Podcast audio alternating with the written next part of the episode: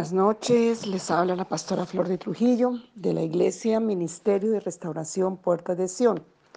Continuamos con este tema tan importante, tan profundo sobre la oración, diferentes tipos de oración. Estamos orando la oración de súplica, de orando por lo imposible. Ayer dejé bastantes citas, voy a repetir esta de 1 Timoteo 2, 1 al 6. Por esto exhorto, ante todo que se hagan súplicas, oraciones, intercesiones, perdón, acciones de gracias, rogativas por todos los hombres, por los reyes y por todos los que están en eminencia, para que llevemos una vida tranquila, reposada, en toda piedad y dignidad. Esto es bueno y aceptable delante de Dios nuestro Salvador, quien quiere que todos los hombres sean salvos y que lleguen al conocimiento de la verdad. Porque hay un solo Dios, solo un solo Dios y un solo mediador, solo uno, entre Dios y los hombres, Jesucristo, hombre, Jesús de Nazaret, quien se dio a sí mismo en rescate por todos, de lo cual se dio testimonio a su debido tiempo. Entonces, estamos trabajando el libro de Buddy Harrison sobre Orando por lo Imposible, basado en su propio testimonio personal, y ya en el audio de ayer hablamos de él. La súplica es el primer tipo de oración mencionada en este pasaje y es una de las oraciones más poderosas en la palabra de Dios, porque es muy específica y exacta. Algunas oraciones son generales y producen respuestas generales.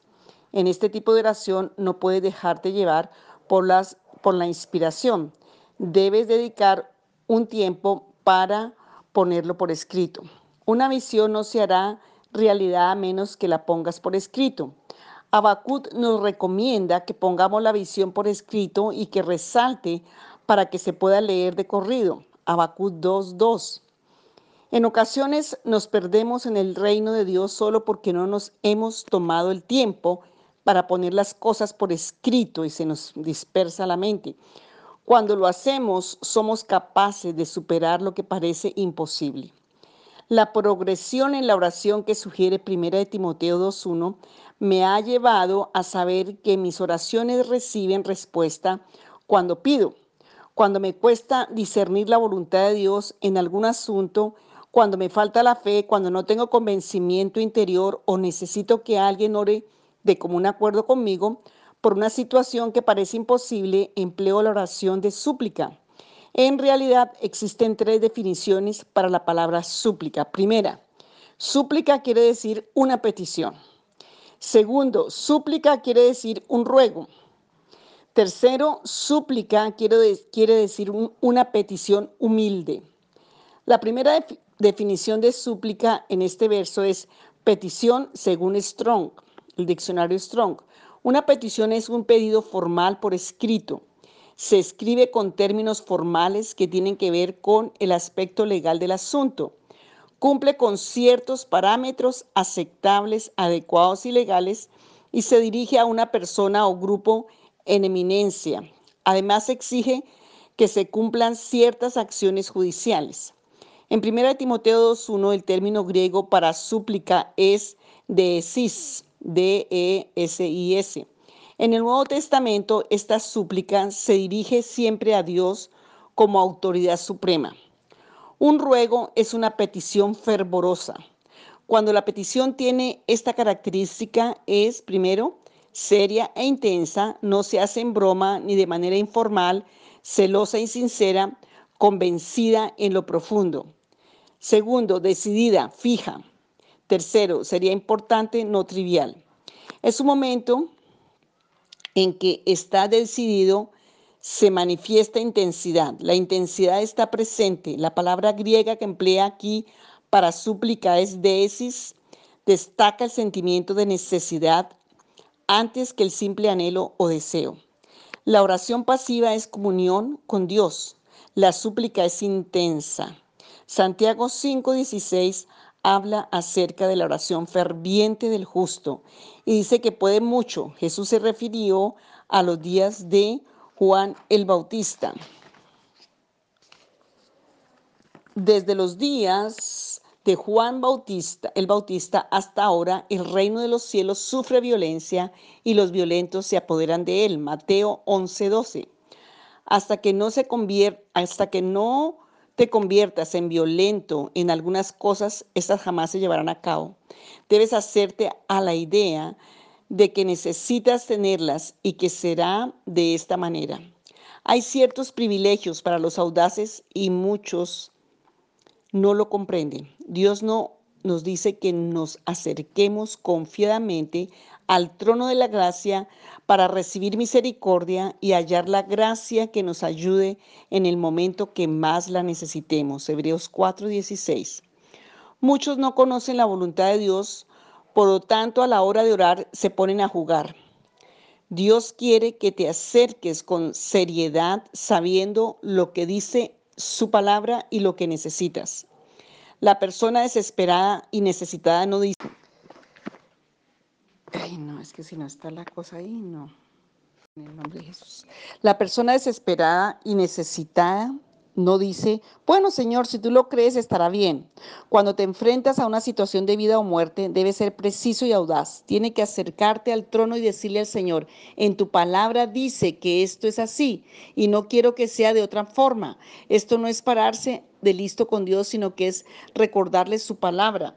Eso dice Isaías 43, 26. Muchas veces la lucha en oración es aceptar la voluntad de Dios. Incluso Jesús luchó contra la voluntad de Dios para su vida. En Hexemaní, Lucas 22, 44, pero Jesús terminó diciendo, no se haga mi voluntad, sino la tuya. Jesús oró hasta que su alma estuvo en conformidad con la voluntad de su Padre. Nos dejó ese ejemplo hasta llegar al punto de decir, no se haga mi voluntad, sino la tuya. Su mente, su voluntad y sus emociones se transformaron en sometimiento a la voluntad de Dios. Escucha, eso no lo necesitamos nosotros. Nosotros, al igual que Jesús, necesitamos orar hasta que nuestra voluntad esté en armonía con la voluntad de Dios, hasta que nuestras emociones y todo esté en armonía con la voluntad de Dios. Pues solo entonces podemos tener la seguridad de que Él responderá. Según Santiago 4.3 dice, y cuando pidan algo, no lo reciben porque lo piden con malas intenciones para gastarlo en sus propios placeres.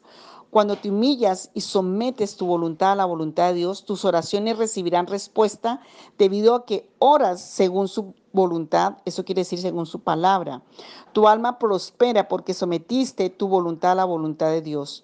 Tus emociones están bajo su control, tu mente puede ser selectiva en su proceso de pensamiento y podrás tomar mejores decisiones porque las harás conforme a la palabra de Dios. Casi todas las cartas escritas por Pablo, incluyendo las oraciones por las congregaciones, aunque muchas oportunidades tuvo que hacerles frente a conflictos en las iglesias, también les decía que oraba por ellos. Influía en sus vidas con sus cartas porque ponía por escrito la súplica que hacía a su favor.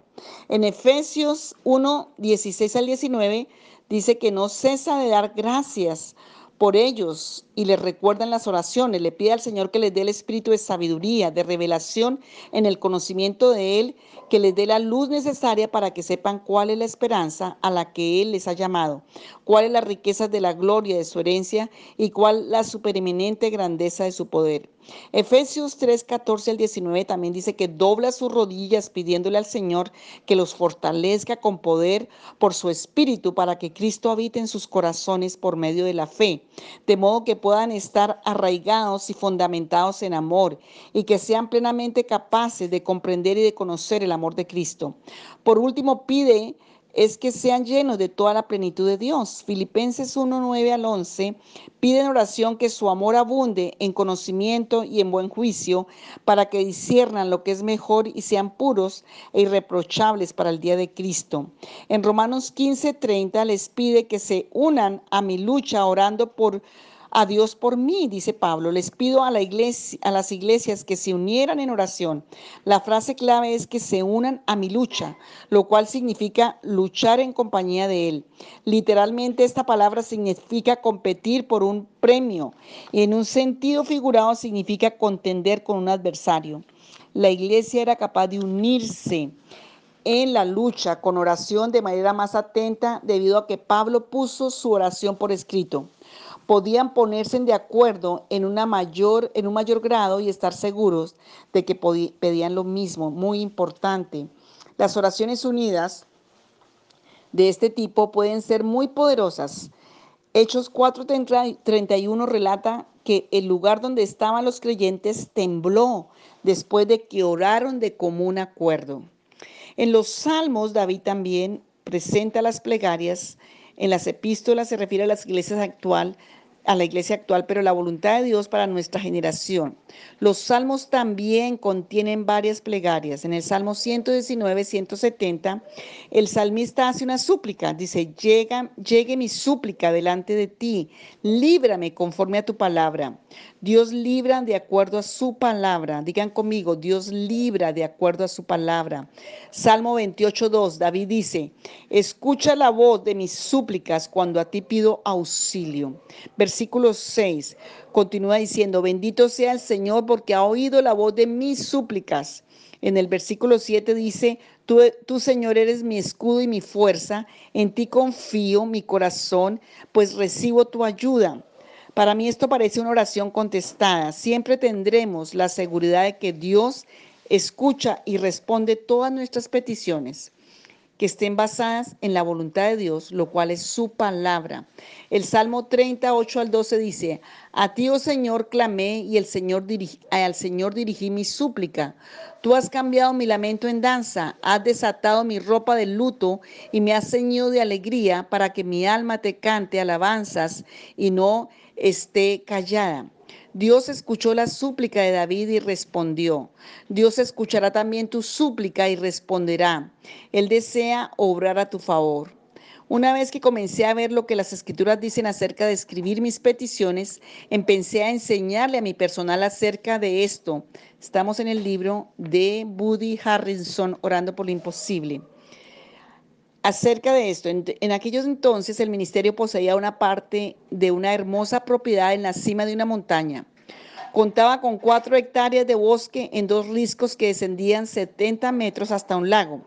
El Señor me habló acerca de vender esta propiedad porque planeaba usarla para los pastores y quería que nosotros tuviéramos otra propiedad a menos de una hora de viaje desde la oficina y no a cinco horas como, como la nuestra. Mi equipo y yo oramos al Señor por la venta de la propiedad y recibí en mi espíritu la cifra que debíamos solicitar por la misma. Una semana más tarde teníamos en nuestras manos un contrato que superaba en 5 mil dólares la cifra que había recibido en mi espíritu. Pongamos esa cantidad a las personas, ponemos esa cantidad a la persona que hizo la transacción y recibimos la cantidad que sabía que el Señor me dijo que esperara. Además, comencé a enseñarle a la gente de varias iglesias acerca de poner la petición por escrito. Cierta vez prediqué sobre esto en una iglesia de Tucson. Al día siguiente, un ingeniero de esa congregación fue a su trabajo y lo despidieron de su compañía. Mientras recogía sus cosas, se topó con su Biblia y de inmediato vino a su mente la idea de que debía presentar una súplica como la que le había enseñado. Tomó su Biblia y se sentó en su escritorio, buscó en las escrituras y puso su petición por escrito. Antes de abandonar el edificio, un hombre de otro sector de la compañía se le acercó y lo contrató ofreciéndole más dinero. La pérdida de tu empleo puede ser una situación crítica. Dios no quería que él se quedara sin nada, en cambio recibió un aumento. Una mujer había recibido llamada de parte de otra mujer que le decía que su esposo le estaba siendo infiel. Ella había notado ciertos indicios de que esto podía ser verdad, pero se negaba a creerlo. Entonces decidió escribir una súplica de protección. Pidió que se eliminara de la vida de su esposo y de su vida cualquier influencia o persona que los afectara de manera adversa. Al poco tiempo, la actitud del esposo cambió y su relación se fortaleció tanto que tuvo la seguridad de que no le molestaría más. Otra mujer deseaba que aceptaran a su hijo en cierto programa de educación que sentía que lo necesitaba. El programa no quería aceptarlo porque opinaban que su situación no era lo bastante grave, pero él no recibía la ayuda que necesitaba en la escuela regular. Después que escuchó mi enseñanza, escribió su súplica presentando su situación y un par de semanas se comunicaron con ella y le dijeron, tenemos una vacante, así que procederemos y lo aceptaremos. Padre, yo oro por cada uno que está escuchando esta enseñanza para que tú abras su entendimiento, que ellos puedan hacer esta súplica por escrito, basado y afirmado por tu palabra. Que esté unido el espíritu, que esté unida la mente, que esté unido el corazón y el entendimiento con tu palabra para que venga la certeza, para que venga la convicción en el Espíritu y para al hacerla por escrito, Señor, haya testimonio, Señor, de tu respuesta. Yo pido que traigas discernimiento, revelación, dirección y veamos tu gloria en estas oraciones de orando por lo imposible. En el nombre de Jesús. Amén.